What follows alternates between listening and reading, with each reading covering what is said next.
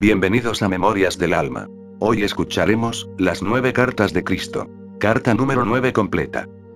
Cristo ata los cabos sueltos de las demás cartas y dice claramente a la gente cómo superar el ego, ganar autoestima y experimentar la alegría de la perfecta paz interior. Toca el tema del recismo y un mensaje personal de aliento y de amor hacia todos aquellos atraídos por sus cartas. Dicho lo anterior, podemos comenzar.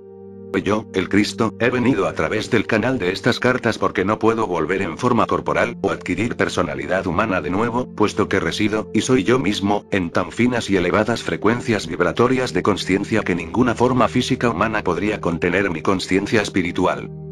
Mi único medio de alcanzaros ha sido a través del canal de un ser humano sensible, clariaudiente, obediente y dedicada a Dios. Apóstrofo nacida para ser el canal a través de quien yo podría observar el tumulto de su azarosa vida activa y los sucesos terrenales. He podido repasar en profundidad el conflicto y el dolor actual, desconocido en siglos pasados, porque los descubrimientos científicos y tecnológicos, y la disminución de los valores morales y convencionales han dirigido hacia condiciones de vida en la actualidad altamente estresantes y hacia nuevas formas de relacionarse los unos con los otros. A través del canal de esta mente flexible, la condición humana moderna, hasta cierto punto, se ha hecho subjetiva para mí. Sin este conocimiento de la experiencia humana, estas cartas no podrían haber sido escritas de ninguna manera para servir de ayuda, como es mi intención, a la condición humana en estos tiempos. El proceso de eclipsamiento parcial empezó antes de su nacimiento, y siguió en su juventud y vida. Empezando por una concienzuda desprogramación de su mente y una total purificación de los viejos conceptos, mi canal ha estado sujeto deliberadamente a todo tipo de experiencia humana, siendo testigo de las luchas y penas enrevesadas de la vida moderna. Con instrucción, ha salido de sus diversos agujeros de aflicción, culminando en la muerte de su ego, y cautiverio mental barra emocional al materialismo. Está aprendiendo cómo adentrarse en las frecuencias de conciencia del amor universal y ha tenido experiencia personal de la realidad de la conciencia universal, y así ha sido lo suficientemente purificada para recibir, cada vez más claramente mis enseñanzas para distribuirlas por el mundo. Bajo mi influencia, se ha retirado de la vida social a un aislamiento y soledad, y en última instancia ha llegado a depender de mí para su voluntad diaria de vivir y para trabajar a través de su total disponibilidad de recibir mis palabras minuto tras minuto, siempre cuando las energías cósmicas y las suyas personales le permiten oír y recibirme. Confío en su honestidad y dedicación para esperar a oírme con exactitud y se lo hago saber claramente cuando soy yo quien habla. Hasta que hable ella es incapaz de escribir. Os he contado esto para que podáis comprender qué energías de conciencia crística han dado forma a estas cartas. He venido de nuevo en esta carta para unir todos los cabos sueltos de mis otras cartas y para presentarlas dentro de un contexto mundial, mostrando cómo estas enseñanzas son relevantes para cada aspecto de vuestras vidas terrenales y para todas las naciones. La intención de estas cartas es la de ser el ímpetu, el acicate para una apertura personal de la mente y el corazón hacia vuestra fuente de ser y, al final, llegar a ser el medio para alcanzar vuestra perfecta comprensión de los efectos del pensamiento y del comportamiento en masa, en cada faceta de vuestra existencia terrenal. En el pasado, las leyes dadas para el comportamiento nacional se han dirigido a no se debe, si lo haces, esto será el castigo, pero las verdaderas leyes espirituales son enteramente diferentes. Se expresan así. Porque vosotros y vuestro lugar en la existencia terrenal habéis sido creado de esta manera, si obráis en armonía con las leyes de vuestra existencia, abriréis el sistema entero de vuestras almas, mentes, emociones, cuerpos y circunstancias personales al constante influjo de la conciencia divina, vuestra fuerza de vida. Los frutos de vuestro comportamiento disciplinado volverán a bendecir y cargaros con salud, armonía y prosperidad. Si, por otra parte, ignoráis las leyes de la existencia y seguís viviendo como antes de recibir este mensaje, entonces vuestras vidas seguirán siendo interrumpidas repetidamente por el desorden, condiciones climáticas difíciles, plagas en vuestras cosechas, desastres económicos, hambruna, y vidas estresantes. He hablado a través de estas cartas, expresamente, para permitir que tengáis capacidad de alcanzar verdadera y constante paz en la mente, amor espiritual, alegría, y sanación interior de la mente, emociones y cuerpo. Debéis de haber comprendido ya que este era también el único propósito tras mi última misión para la gente en la Tierra, mostrarles cómo ellos mismos creaban sus propios infortunios. Habéis sido enseñados por las iglesias cristianas que vosotros que habéis sido creados por Dios, debéis hacer culto y agradar a Dios guardando sus leyes. Pero esto no es la verdad. Guardar culto a Dios es un rito pagano. Cuando la gente guarda culto a Dios le hacen distante y por encima de ellos, inalcanzable y temido, pues piensan que qué maldición pudiera enviar a la tierra si la gente no actúa según su voluntad. Pero este no fue el mensaje que yo traje a la tierra. Hablé del Padre que satisface a todas las necesidades, que respondía al ser llamado, que sanaba cuando se le pedía, que era tanto trascendente a la gente como estaba dentro de ella, es decir, que el Creador es universal. La religión judía enseñaba que solamente los sumos sacerdotes podrían acercarse al santo santorium y hacer súplicas de parte de la gente. El pueblo podía acercarse a Jehová únicamente mediante los sacerdotes trayendo pájaros y animales que fuesen ofrecidos como sacrificios quemados, para apaciguar a Jehová por los pecados de la gente. Por medio de esto, los judíos obtuvieron el perdón de los pecados. Yo enseñé a la gente reiteradamente que recibirían el perdón de los pecados del Padre según la disponibilidad de la gente a perdonar a otros, pues sería hecho a ellos según su propio sembrar.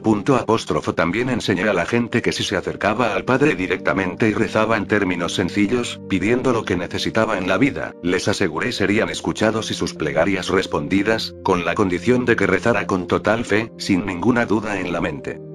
Debéis comprender que todo lo que enseñé a los judíos estaba en conflicto y oposición directa a lo que sus mayores religiosos les enseñaban, que es la razón por la cual los sacerdotes me odiaban y me crucificaron, puesto que les estaba robando sus relevantes puestos destacados como guardaespaldas personales del Todopoderoso. Apóstrofo. Por temor a represalias después de mi muerte, los discípulos no rompieron del todo con el Antiguo Testamento. Por eso mucho del pensamiento del Antiguo Testamento fue pasado a la religión cristiana. Los animales fueron sustituidos por el cuerpo y la sangre de Jesús, para ser el sacrificio ofrecido por los sacerdotes en el altar.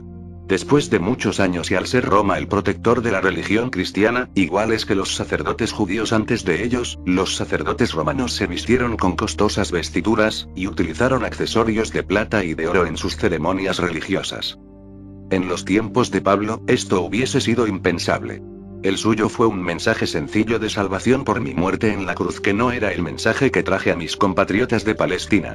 Él estaba perpetuando una tradición judía al sacrificar a otro para pagar el pecado de uno mismo que cobardía más vergonzosa.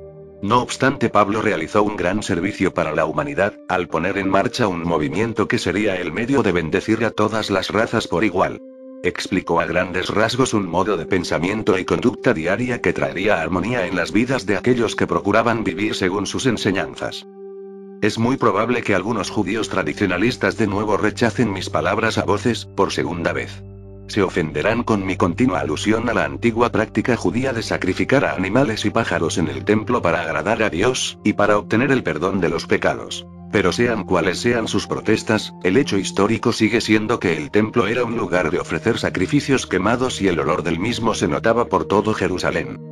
Yo sabía todo el tiempo, que el edificio entero del templo estaba dedicado a un mito, un producto de la imaginación del hombre, una racionalización de lo que la mente del hombre no podía comprender espiritualmente. Estuve allí.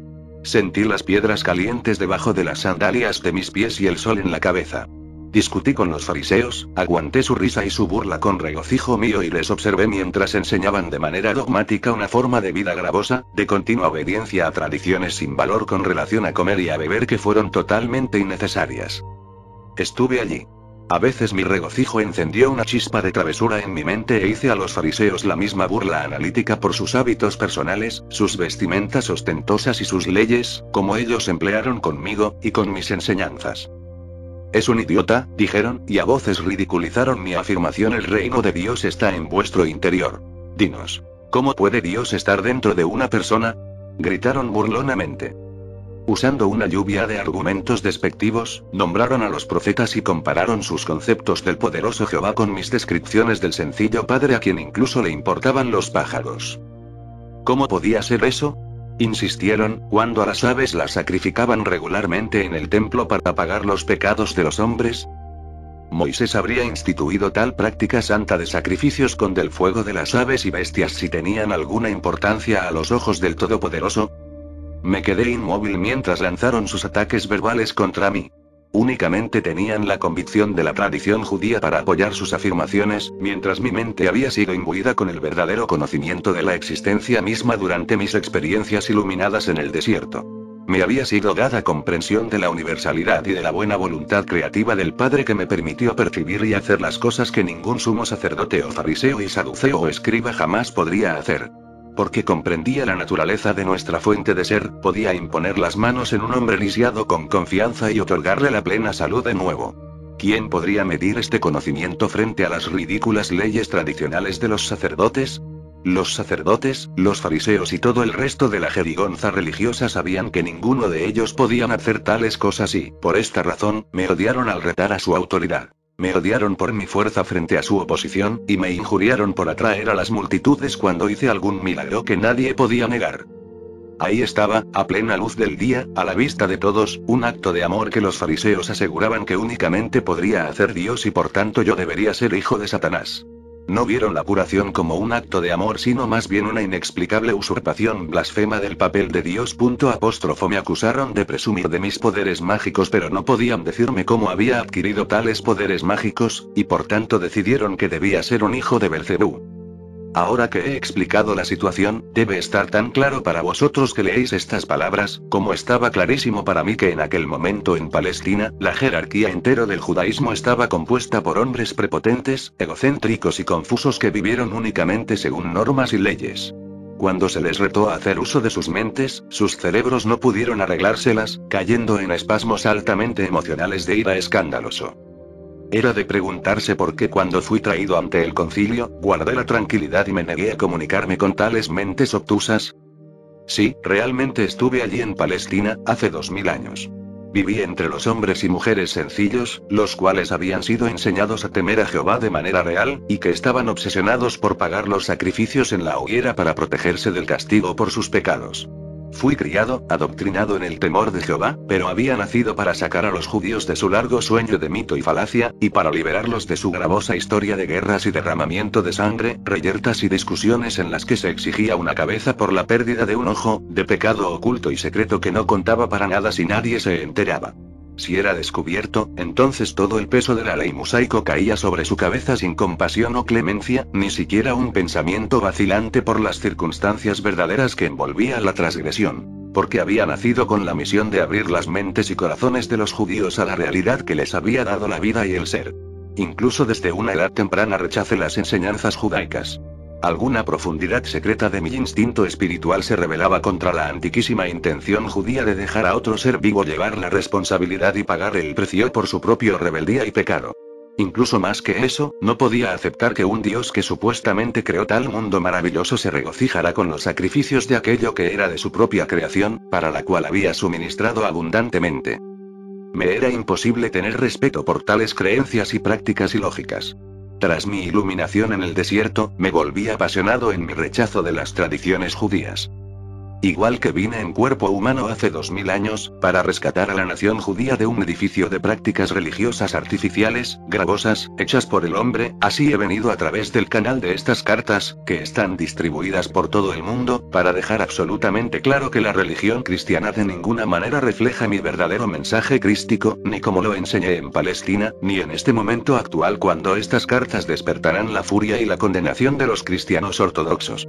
La religión cristiana como se profesa en este momento, es simplemente una mezcolanza del confuso pensar de los recuerdos selectivos de mis discípulos y de las homilías meritorias de Pablo, y de otros primeros escritos. Mucho después, cuando al impacto del cristianismo le faltaba el efecto visual de los dioses y diosas de los romanos, la religión cristiana se adornó de tonterías teatrales pero convenientes, para impresionar a aquellos a quienes el imperio romano eclesiástico deseaba atraer a su redil. Este imperio más tarde impuso cargos monetarios a la gente crédula, incluso más inicuos que los impuestos exigidos por el imperio romano seglar sobre las naciones conquistadas. Ni siquiera César exigía pago para que las almas ganaran entrada en el cielo. Quizás te preguntes por qué soy tan explícito en mi rechazo del judaísmo y de la cristiandad. Punto apóstrofo es vital, para el éxito de la distribución de mi mensaje crístico que la gente comprenda la verdadera naturaleza de las religiones que han tenido a la gente en sus garras hasta el siglo XX. Hasta que no se den cuenta de las bases míticas en las cuales se han edificado todas sus convicciones, a la gente le será difícil soltar sus tan arraigadas creencias. Por favor entended que cuando hago tales afirmaciones me refiero a la religión cristiana, a los principios de fe, Al dogma y teología no me refiero a aquellas grandes almas espirituales que han buscado y siguen buscando a Dios y a la verdad más allá del dogma y de las creencias. Muchas de estas han recibido mi inspiración en sus mentes y corazones pero tienen miedo a soltar sus fervorosas creencias. Están obstaculizadas por las prácticas religiosas. Ha llegado la hora de que se desprendan de ellas y, de que crezcan en espiritualidad y comprensión de su verdadera fuente de ser y que lleven a sus congregaciones con ellos. A las iglesias cristianas de toda denominación digo despertar. Ha llegado la hora de moverse y actuar.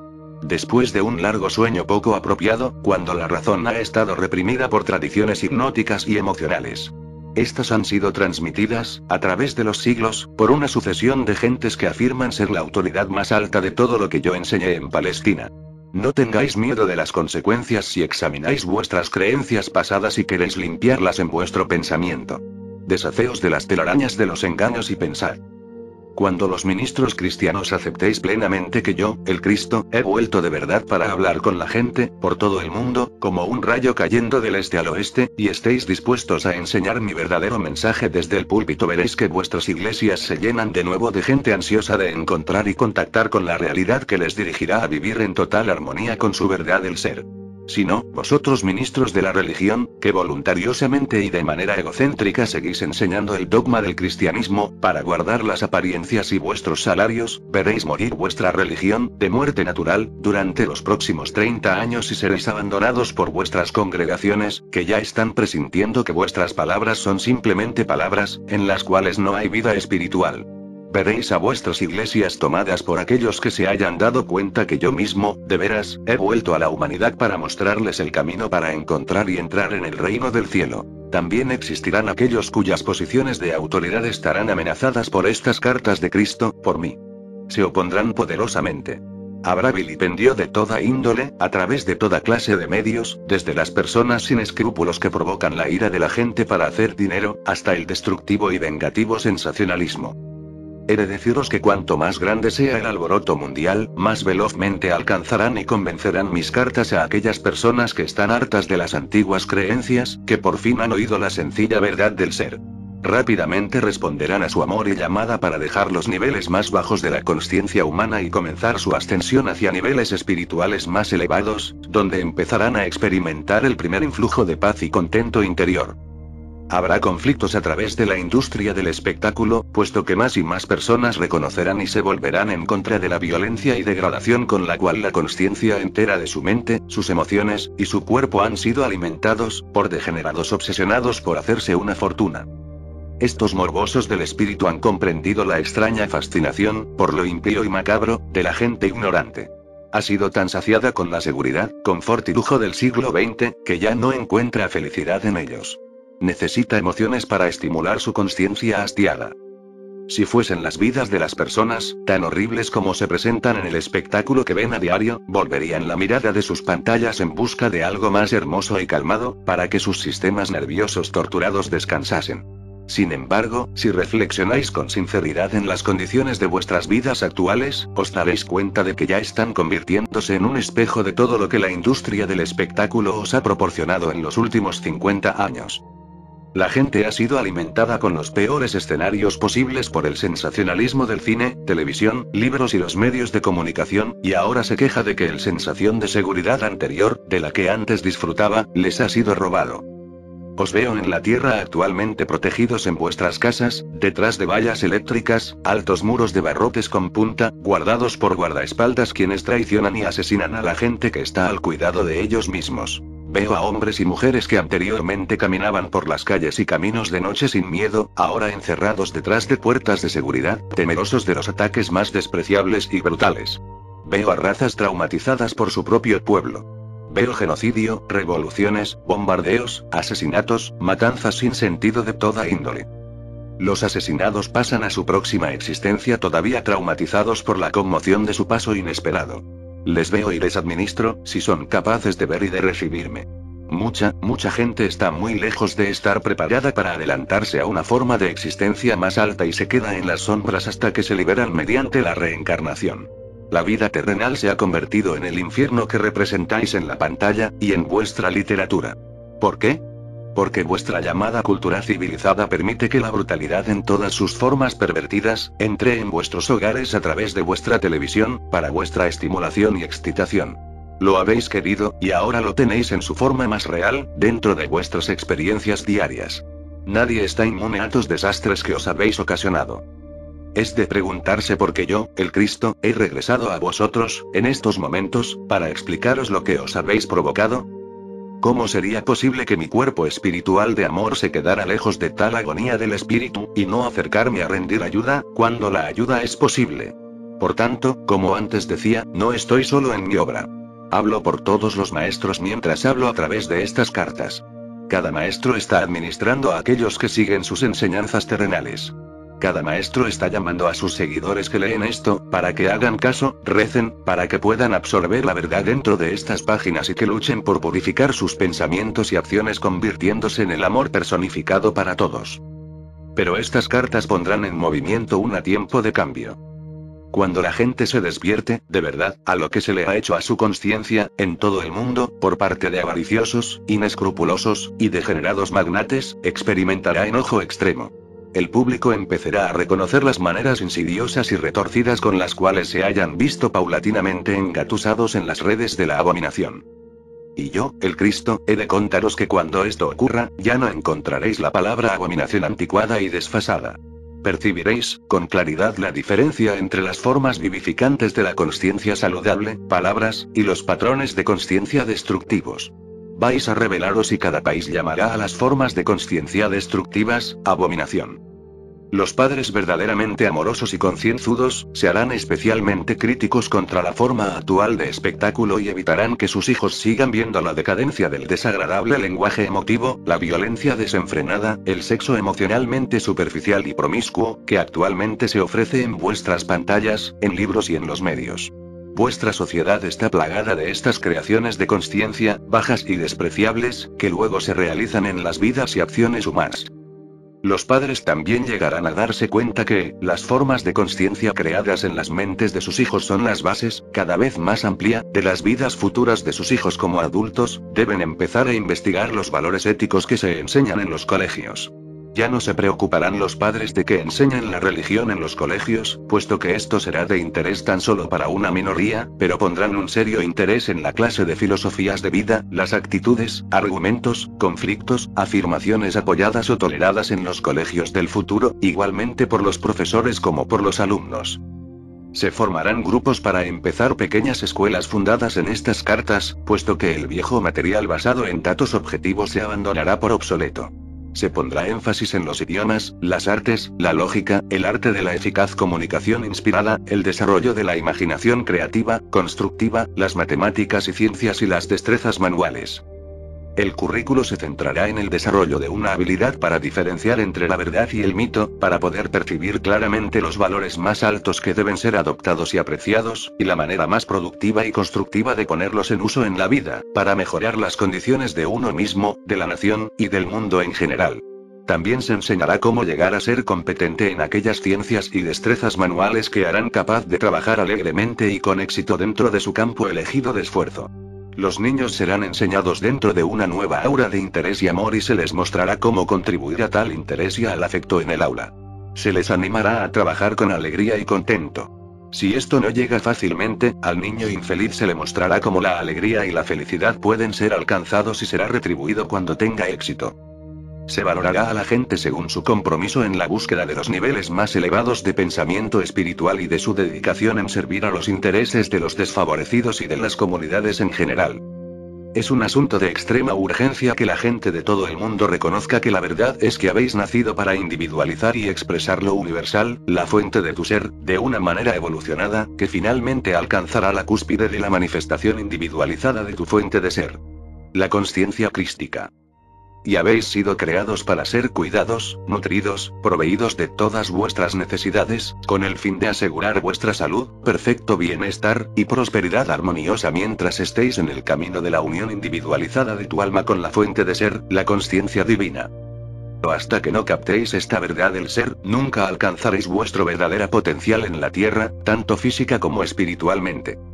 Ningún país, organización religiosa, ni persona, no importa lo humanamente exaltado que pueda ser, podrá cambiar el contenido de estas cartas puesto que, yo, el Cristo, también estoy irradiando la verdad del ser por todo el mundo hacia todos los que están en el nivel de frecuencias espirituales con capacidad de recibir la verdad.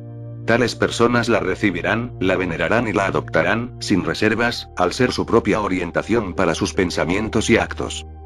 Si hay algunos que no puedan comprender o recibir las cartas, será únicamente porque aún no están ascendidos al nivel necesario de conciencia para poder identificarse con ellas. Su crecimiento llegará más tarde. Por lo tanto digo a aquellos que aún no hayan experimentado la calidad de vida que he descrito como vuestra, por la voluntad divina, que no os preguntéis qué pasa con la vida o la gente o con las circunstancias, o con vosotros, Mira dentro de tus propios procesos de pensamiento, tus propias actitudes hacia la vida, tus sentimientos hacia otros y hacia ti mismo, y averiguar qué clase de pensamientos y expectativas tienes normalmente. Ellos crean una fuerza de energía de conciencia poderosamente creativa que estás emitiendo durante todo el día. Atraerá hacia ti exactamente lo que temes y esperas. A veces, la forma negativa de conciencia creativa está profundamente anclada en tu subconsciente, sembrada ahí hace muchos años debido a ciertas circunstancias. O el impulso negativo de conciencia creativa puede haber llegado de una vida anterior. En cualquier caso, si has estado sujeto, constantemente, a malas experiencias, examina el estado interior de tu conciencia y averigua qué clase de expectativas negativas posee tu subconsciente. Descubre también cuáles son tus actitudes y sentimientos hacia los demás. ¿Vives constantemente en armonía con las leyes de la existencia? ¿Expresas el amor incondicional en cada nivel de tu vida, hacia cada cosa, en tu experiencia? ¿Eres capaz de ver la luz del alma dentro de todas las cosas vivas? ¿O ves tan solo su impulso egocéntrico, su oscuridad? ¿Te das cuenta que a la gente a quien puedas rechazar o criticar, yo, el Cristo, les tengo el amor más alto y compasión en todo momento? A quienes puedas estar rechazando yo estoy irradiando mi amor incondicional.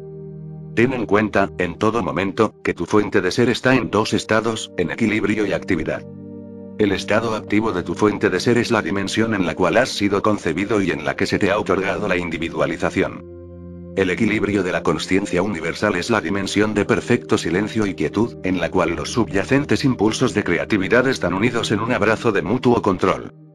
Cuando te das cuenta, aceptas, comprendes plenamente que, en cada sesión de aprendizaje en tu escuela en la Tierra siempre tienes acceso a la divina inteligencia amorosa que resuelve todo problema de manera perfecta, entonces te estás elevando más allá del alcance del pánico o el dolor.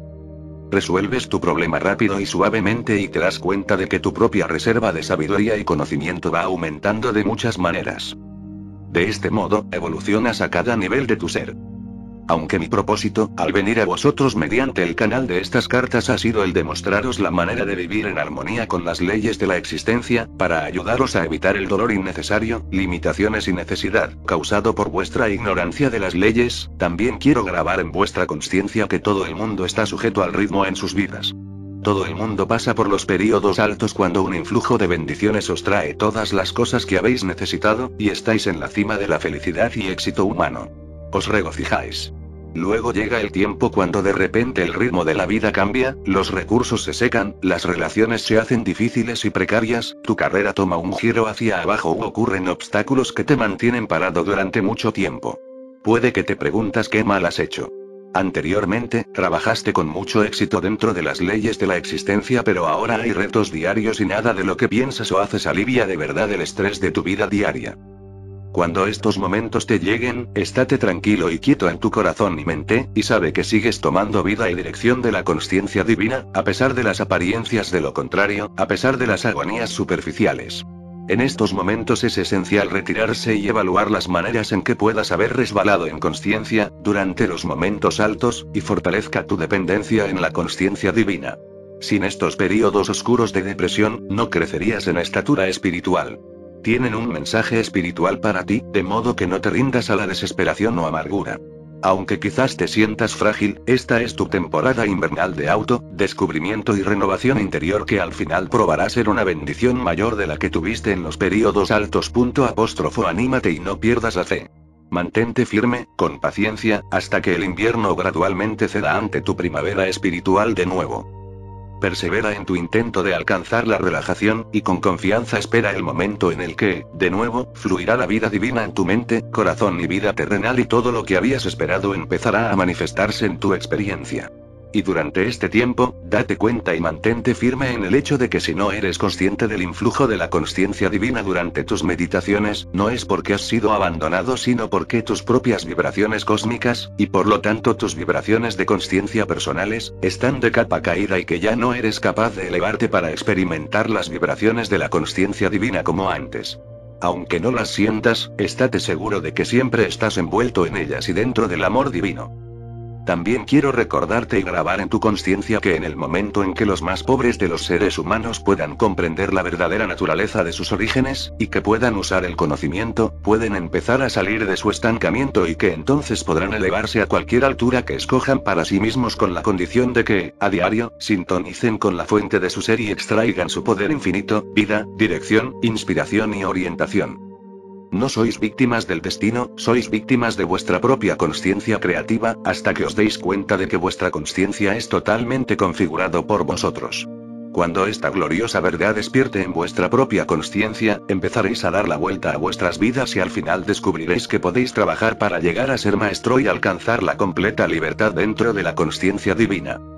Procura recordar que en tu búsqueda espiritual, tu objetivo debe ser el de mantener las frecuencias de tu conciencia tan firmes como sea posible, dentro de tus percepciones espirituales más elevadas. Esto es muy difícil para la mente humana, puesto que busca con entusiasmo nuevas formas de estimulación espiritual barra mental donde se le despierta el interés. Pero he de deciros, que no es suficiente leer estas cartas y luego ir a otros libros, esperando encontrar alguna verdad inspirada más elevada. Yo, el Cristo, os digo de verdad, que no hay verdad más alta ni camino más elevado que se te ofrezca en estos momentos. Quizás, a veces, sentís que se ha encontrado algo más elevado, porque en el nivel de vuestra conciencia humana actual, podéis relacionar a lo escrito más fácilmente, pero estad seguros de que la verdad de la existencia espiritual es el único conocimiento que os llevará, al final, a la conciencia crística, la cual es vuestro verdadero destino y ningún otro. La conciencia crística es la conciencia espiritual de todos los grandes maestros. No hay ninguna más alta. Para aumentar vuestra comprensión, se pueden buscar aquellos autores que ya han encontrado por ellos mismos y están practicando lo que está escrito en estas cartas, pero no sigáis a aquellos que todavía siguen a otros autores y citan otras autoridades, y que todavía buscan un camino a través del pensamiento humano hacia la inmensidad de la verdad espiritual, más allá del pensamiento humano. Ellos, como vosotros mismos, están aún en las estribaciones de la conciencia, todavía no han penetrado el ozono mental barra emocional que les acerca a los límites del espacio. No seguid aquellos a quienes les encante escribir sobre las maravillas de las prácticas ocultas y que están buscando dirigirlos a experimentarlas también, que abogan por el uso de sustancias materiales para aumentar la energía en las diversas áreas de vuestras vidas. El uso de sustancias materiales como cristales, velas, incienso y pebetes, enfoca la conciencia humana en aquellas cosas que tienen significado humano para vosotros y que os dan placer. De este modo se ancla vuestra conciencia humana a los efectos de la conciencia humana, que continuamente os vuelven a los niveles fijos de la conciencia humana. Mientras, si queréis ascender y adentraros en las verdaderas dimensiones espirituales de conciencia, vuestra meta es la de penetrar y luego de trascender la dimensión de conciencia humana terrenal. La única energía real, la fuerza de vida sanadora realmente dinámica sale de vuestro constante contacto con la conciencia divina. Mientras camináis hacia arriba, conoceréis las vibraciones más finas de los planos astrales, pero no os entretengáis en estos niveles, puesto que son únicamente manifestaciones de formas físicas más altas de conciencia y no deben ser vuestra verdadera meta. La armonización con la conciencia divina y auto, maestría total debe ser vuestra razón de vivir, y vuestra única meta. Cuando lo hayáis alcanzado, todo lo que siempre habéis deseado será vuestro, de manera nueva, trascendente y eterna. Puede que leas estas cartas y decidas que quieres seguir como eres, en tu ego, conciencia, confiando en que la conciencia divina te ayude a través de las rachas difíciles. Pero te puedo decir que la vida misma, al final, te convencerá de que cualquier otro camino no da las compensaciones que tu alma, que está oculta y en silencio esperando su liberación, anhela experimentar, especialmente aquel de la plena reunión con la conciencia divina. El don más grande que te puedes otorgar a ti mismo, o a cualquier otra persona, es el de aceptar agradecidamente en tu propia mente y procurar imbuir en otras mentes receptivas la plena comprensión inspirada de quienes tú y ellos realmente sois, y verdaderamente lo que puede cumplirse cuando tú y ellos abandonéis la voluntad propia y miréis hacia la fuente de vuestro ser, para alcanzar ayuda, orientación y la satisfacción de todas vuestras necesidades. Hazte luz para ti mismo y para cualquiera que la pueda recibir. Al mismo tiempo, nadie puede absorber el aprendizaje con el estómago vacío. Por tanto, una cierta cantidad de nutrición física debe tomarse para ayudar el proceso del desarrollo evolutivo físico, espiritual, si estás procurando enseñar a los materialmente empobrecidos. Estate dispuesto a dar a los demás y sabe que al darte haces parte del sistema de dar y recibir del universo entero. Es imposible dar y no recibir a menos que tú mismo creas que vives tan solo del suministro de tu trabajo, tu cuenta bancaria y las inversiones. Cuando se cree esto, entonces esto es lo que se experimentará. Hasta que la gente se despierte de verdad y abran los ojos a la plena comprensión de que ellos son la individualización de la fuente de su ser, la cual es una combinación de los impulsos perfectos de creatividad y amor, no dejarán de quedarse atraídos hacia las seducciones del materialismo, la satisfacción de los deseos corporales, y el deseo de la auto-promoción por encima de los demás, que va desde adquisiciones y huelgas en los negocios e industria y crasas discordias en las relaciones, hasta los asesinatos, violaciones y guerras. Donde una persona ejerce su ego sobre otro, abundan las discordias. Esta es la primerísima ley de la existencia que debe ser publicada por todo el mundo. ¿Cómo entonces, debería la naturaleza humana luchar a diario, para vivir en un mundo que está, por naturaleza, dominado por el impulso egocéntrico y el apabullante deseo de auto-satisfacción? La respuesta está en mi afirmación hacia los demás lo que desees que te hagan a ti. Este es el primer paso para superar el impulso egocéntrico. Cuando estás involucrado en una discusión, que se otorgue plena justicia de parte de cada uno hacia el otro. Escucha, absorbe, haz caso, discúlpate en lo posible. Asegúrate de que tus exigencias no se entrometen en el bienestar del otro, sea personal, placer, negocios o industria. Recuerda que, como te comportes con los demás así, al final, recibirás.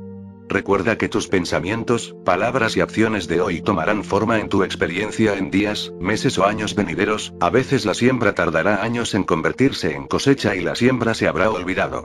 Sin embargo, estate seguro de que lo que hagas hoy te volverá de alguna manera relacionada, aunque quizás nunca lo reconocerás como tal o percibirás la relación. Lo que deseas que diga a la gente sobre tus errores, di con sinceridad sobre los errores que puedan cometer los demás, sean amigos o desconocidos. Da la aceptación y el perdón que desearías recibir. ¿Cuál es el verdadero perdón? Es un estado de comprensión hacia el otro y las razones de su comportamiento, tan clara, que puedas decir, con toda honestidad, que no hay nada que perdonar. La lealtad, amabilidad y generosidad que desearías recibir cuando estás en apuros, dáselo a otros cuando están luchando con cargas pesadas. No les pases nunca de largo. Aprende a mirar a la persona o situación con una mirada de amable discernimiento. Velos como están en este momento y luego recuerda que yo les veo con el amor compasivo. Si ves una verdadera necesidad de mejoría en ellos, por su propio bien y por el de su futuro realza su bienestar, míralos tan solo con los ojos y corazón llenos de amor y verlos como pueden estar en el futuro. Llévalos en pensamiento a su fuente de ser y sabe, sin duda, que tu oración los ha bendecido y que se les han abierto las puertas de su desarrollo. Busca orientación desde la conciencia divina si puedes mejor el asunto y pregunta qué puede hacerse para asegurar que ellos sean dispuestos a aceptar contentos el consejo y el éxito final del desarrollo personal. Si alguien quiere contarte cómo le has herido en algún momento, quédate de pie o sentado quieto, y sabe que esto es un verdadero reto a tu impulso egocéntrico. Este es tu gran momento, tu prueba más grande. ¿Cómo lo tratarás? Te excusarás defendiéndote, pensando, incluso diciendo que tus acciones no deberían haber herido al otro y que eran plenamente justificadas dadas las circunstancias. Si es así como respondes, entonces tu impulso egocéntrico todavía gobierna tu conciencia. Sin embargo, si puedes darte cuenta de que el gran momento de la verdad ha llegado y, a causa de esta comprensión, eres capaz de quedarte callado y tranquilo, escuchando la descripción del otro de su herida por culpa tuya, estás logrando el primer éxito en la superación del ego. El siguiente paso urgente es el de apartar tu propia necesidad de defenderte y de identificarte sinceramente con lo que dice el que habla. Podrás hacer esto sinceramente únicamente si puedes ser lo suficientemente humilde para introducirte en un lugar de silencio interior, donde puedas entrar plenamente en su dolor, oír lo que se dice y recibir el dolor en tu corazón. Si puedes hacer esto, te habrás metido en su piel. Cuando estés metido en su piel y sientas su dolor, querrás pedir disculpas desde el fondo de tu corazón por lo que hayas hecho. El dolor que infligiste sin saberlo y de manera desconocida se hará tu propio dolor y no descansarás hasta que hayas logrado, a través de las palabras amorosas, quitar todo residuo de dolor de la conciencia del otro. Entonces habrás sanado la herida y será eliminada también de tu sistema de conciencia electromagnética. Habrás ganado una gran victoria sobre ti mismo. Habrás alcanzado aquel punto de fuerza y resistencia interior cuando puedas percibir realmente la realidad de los demás por ser de igual validez que la tuya propia. Has reconocido y aceptado que tus acciones puedan herir a otros del mismo modo que te hayan hecho daño a ti. Tras alcanzar este gran momento de verdad en tu vida, verás que eres capaz de moverte entre los demás cómodamente, capaz de ver sucesos desde su perspectiva tan fácilmente como desde la tuya. Un gran equilibrio entre las necesidades de los demás y las de uno mismo se alcanza, y entras en un estado de paz, pues ahora tienes la confianza para tratar a otros justamente y con generosidad de espíritu. Ya te has empezado a quitar las barreras entre tú y los otros y a recibirlos en tu corazón. También has empezado a quitar tus propias defensas y a causa de esto encontrarás que, por fin, estás alcanzando la propia autoestima y paz en la mente. Esta nueva comprensión de los sentimientos de los demás te inspirará un gran respeto hacia ellos, siempre querrás tratarlos justamente, dándoles el debido respeto, nunca aprovechándote de su buen carácter, nunca queriendo humillarlos, reducir su autoestima, siempre dispuesto a alentarlos y a recogerlos cuando están doloridos, física o emocionalmente. También te verás haciendo estas cosas para ti mismo. Te convertirás en tu propio asesor, tu propio apoyo, tu propio sanador. Verás a cada persona, sea cual sea su estatus social como una realidad básica igual que la tuya propia y verás que eres igual que todos los demás, sea rey, papa o presidente pues, debajo de lo externo, los dos habéis procedido de la gran unidad del ser. Por tanto ya no te sentirás inadecuado en ninguna situación. Porque te has adelantado en la fuerza y la sabiduría tomada de la conciencia divina, y reconoces que, tú también, tienes iguales derechos que todos los demás. Tranquilamente, y con calma, no permitirás que otros se aprovechen de ti. Tendrás la capacidad de hablar claro, expresarte con claridad y honestidad, con la debida estima por los sentimientos de la otra persona. Ya no querrás denigrar a otro y a reducir su autoestima. Más bien, harás todo lo posible por salvar su auto, respeto, sin embargo relatando tu verdad de manera clara y amorosa. Recuerda, cuando afirmas tu verdad a otro, no es de tu incumbencia decirles cómo deben actuar en cualquier circunstancia dada, ni cómo deben reaccionar a tus palabras. No obstante, ateniéndose a los valores universales de perfecta honestidad, trabajo concienzudo, buena voluntad hacia todos, y cuidado de los desfavorecidos, una persona tiene derecho a exigir que estos valores debieran tener precedencia sobre toda otra consideración de conveniencia dentro de un grupo o comunidad, empresa o esfuerzo nacional. También tienes perfecto derecho a decir cómo te sientes ante el comportamiento humillante de una persona hacia ti, si sientes la necesidad de hacerlo. Es probable que tu amorosa honestidad sea necesaria para resolver o aclarar cierta situación para el bien de todos. Expresa tu opinión con amabilidad, cuéntale suavemente cómo te sientes en las actuales circunstancias desagradables, y explica lo que te ha hecho sentir así. No digas hiciste tal cosa, porque sentirán que les estás culpando y enseguida despertarás el mecanismo de autodefensa en el otro, y por tanto, la confrontación se hará difícil y desagradable para los dos. Para llegar a las personas impulsadas por el ego has de hablar continuamente, de tal modo que nunca se sentirán amenazados. Este es el arte de la comunicación amorosa y se aprende tan solo a base de probar y cometer errores y la práctica constante. Cada vez que dominas el ego en ti mismo, se hace un poco más fácil relacionarse con otros, porque estás alcanzando una comprensión de la función del ego en todas las personas. Con el paso del tiempo, y paulatinamente te estás librando de las garras del impulso egocéntrico. Verás que, cada vez mejor, puedes escuchar a los demás con empatía en el alma y amor. Si se comportan de alguna manera que antes te hubiera herido u ofendido, sentirás en cambio, la risa brotar en ti. Entonces sabrás que tu alma está en contacto directo con la conciencia divina, pues su estado natural es el de la risa. La risa es un impulso de conciencia que susurra atravesando tus cielos, de un planeta a otro, a través de tu vía láctea y fuera hasta los confines más lejanos de la infinidad. Tan infinita como la conciencia divina, llegó a existir en el momento del Big Bang. ¿Qué es la risa? Es una respuesta espontánea de conciencia, ante una situación donde dos sucesos o dos incidentes o dos personas, en el orden natural de las cosas, no debiendo estar juntos están de manera extraña, en desacuerdo o en oposición el uno con el otro. Es un efecto rizo que experimenta todas las cosas vivas de las especies más elevadas que sean capaces de ciertos juicios o percepciones. Elimina el estrés. El efecto rizo se siente sobre el diafragma que guarda el corazón y el sistema nervioso. Como has visto al examinar la naturaleza de la creación, se ha hecho todo lo posible en la evolución del diseño y crecimiento de los cuerpos vivos para hacer un cuerpo perfectamente adaptado y a conveniencia del entorno, para que el ocupante del cuerpo esté en capacidad de estar cómodo y feliz, y de vivir sin estrés. El estrés es adverso a la salud. Es contrario a la voluntad de la conciencia divina. Una carcajada espontánea se experimenta primero como un repentino susurro de conciencia en la cabeza, el cual produce una sensación de ligereza en la conciencia entera. Esto produce, enseguida, una reacción en cadena de risa, que se percibe como un ligero batir de aliento sobre la diafragma para romper cualquier tensión y allanar cualquier residuo de amargura.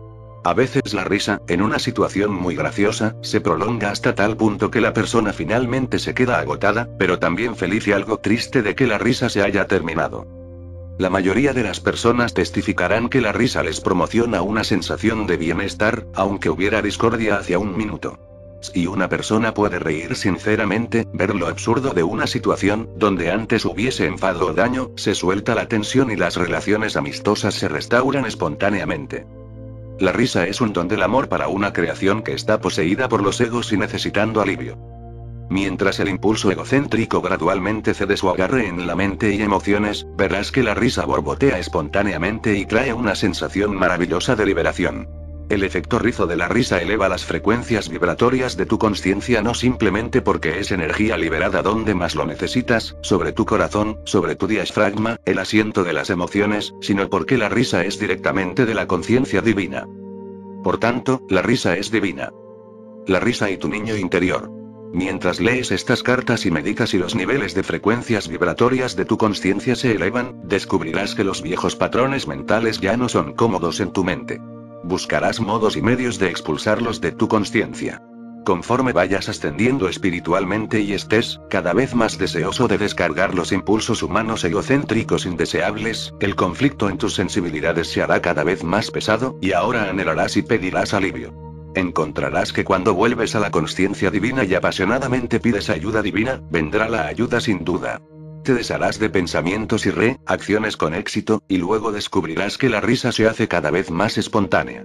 Descubrirás también que las tensiones se disolverán y que te vuelves más ligero de pensamiento, más fácil en las relaciones, más afectuoso, mucho más agradecido, más despierto a la vida misma y a todo lo que tiene que ofrecer a la vista y en la experiencia. Disfrutarás más de los pequeños placeres, estarás menos hastiado en los apetitos, necesitarás menos alimento, menos entretenimiento, estarás más contento con tu propia compañía, y al final empezarás a regocijarte en tu propia compañía porque la conciencia divina estará infundiendo tu conciencia humana con su propio exaltado estado de bienestar. Poco a poco, estarás volviendo a tu condición de niño que ve el mundo con una feliz mirada. Esto no es senilidad. Es un estado de mayor comprensión y viveza sea cual sea tu edad. Este es el estado de ser que quería decir cuando decía si no vuelves a ser como un niño, no entrarás en el reino del cielo. En realidad dije que cuando entras en el reino del cielo, te haces como un niño, un niño en asombro y alegría. He dado al mundo estas cartas para que aquellos que las lean y absorban, puedan al final, entrar en el reino del cielo y alcanzar aquel estado de alegría que proviene de la pureza de la mente y de la inocencia. Ejercicios espirituales. Si la gente te dice que hagas ejercicios espirituales y que imagines ciertas condiciones, estate seguro de que si sigues estas instrucciones te quedarás simplemente arraigado en la dimensión material del ego. La imaginación no tiene nada que ver con el espíritu. Apóstrofo. La imaginación es el ejercicio de tu propia conciencia humana, la cual deberías estar procurando trascender al entrar en la conciencia espiritual más elevada. Estos niveles no son los de la imaginación sino aquellos de la realidad, niveles espirituales regulares de frecuencias vibratorias de conciencia espiritual. Las frecuencias espirituales son aquellas de la conciencia espiritual divina y no de la imaginación mental terrenal. Por tanto, cuidado con quien aceptas como maestro. Tan solo la absoluta quietud y silencio de tu conciencia abrirá la puerta a la entrada de la conciencia divina en tu mente y eso es lo que todo el mundo debería estar buscando. Si tienes sed y necesitas beber, ¿por qué te imaginas que estás en la orilla de un lago? Ve al lago mismo y bebe de la pura agua refrescante. De nuevo digo, la imaginación no es espiritual, es el ejercicio de tu voluntad dentro de tu nivel actual de conciencia. el racismo. Para vosotros los que habéis llegado a comprender la verdad referente a quiénes sois realmente, quiero hablaros de la preocupación mundial referente al racismo.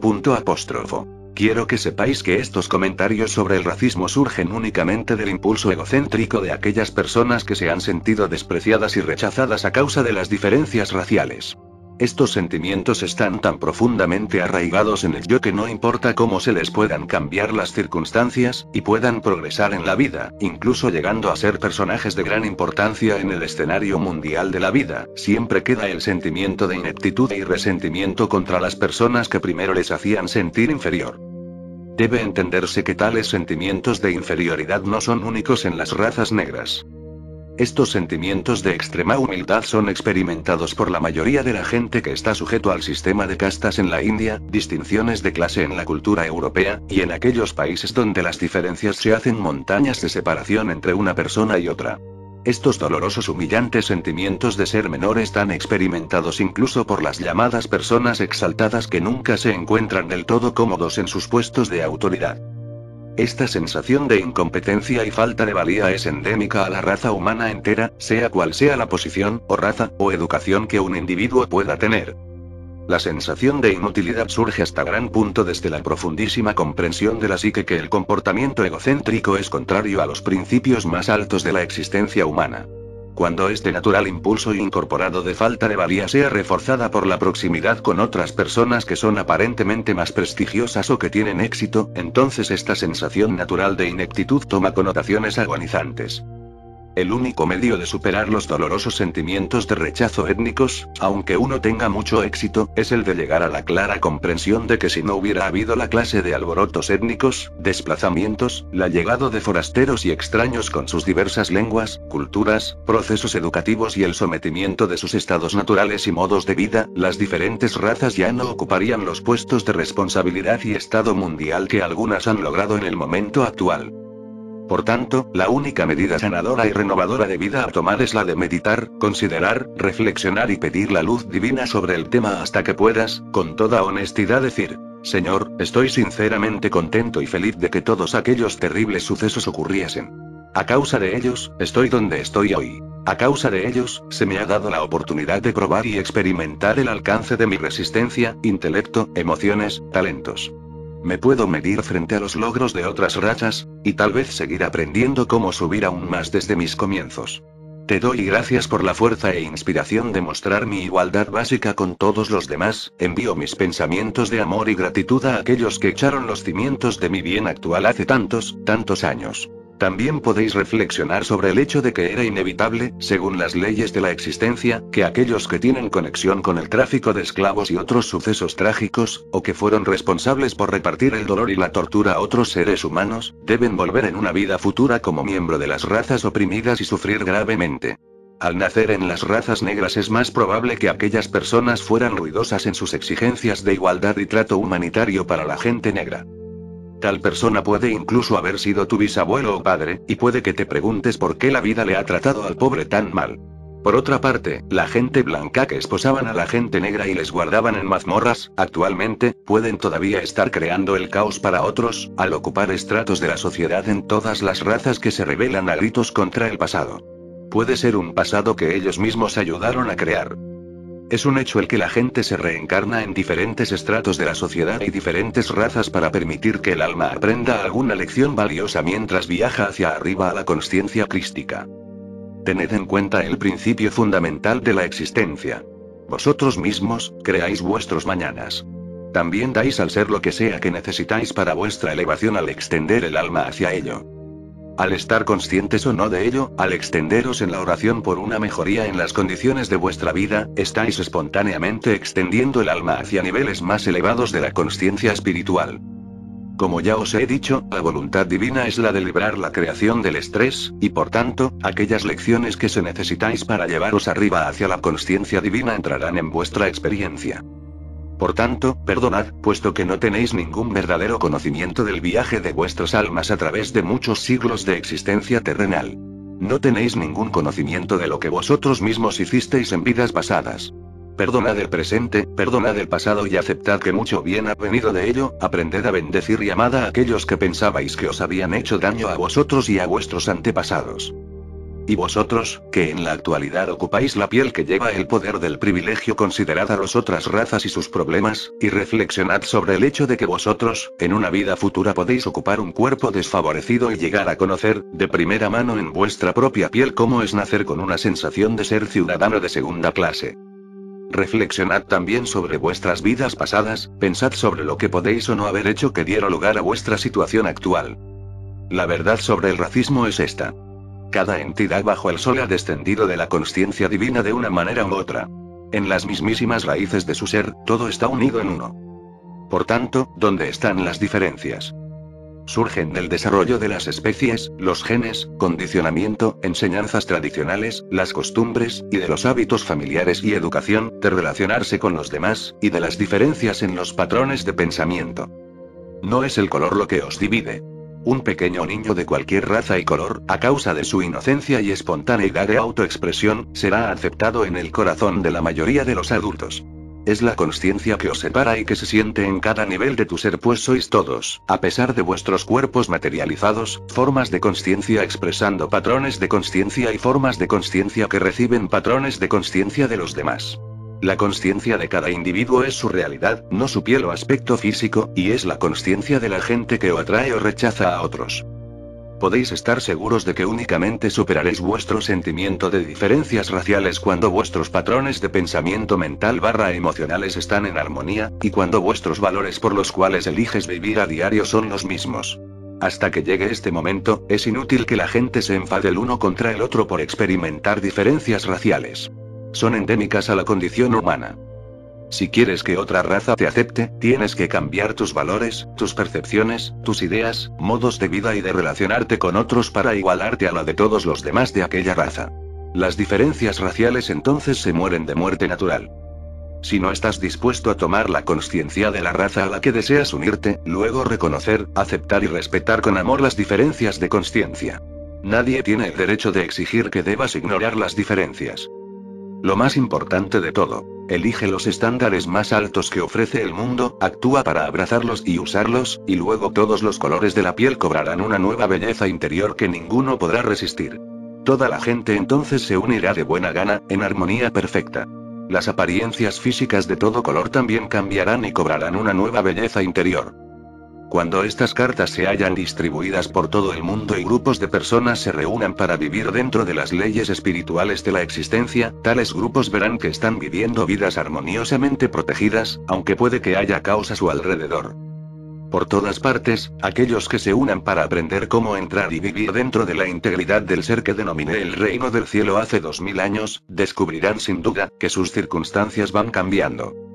Os insto a reuniros los domingos para hablar de vuestras muchas bendiciones, dar sinceras gracias de todo corazón, y a elevar vuestras mentes en alabanza a aquel que os ha dado el ser. Meditar juntos para la toma de conciencia divina a través de vuestras mentes, hasta la conciencia mundial, para que la naturaleza del divino pueda, cada vez más, imbuir la naturaleza de la psique mundial con su propio amor trascendente.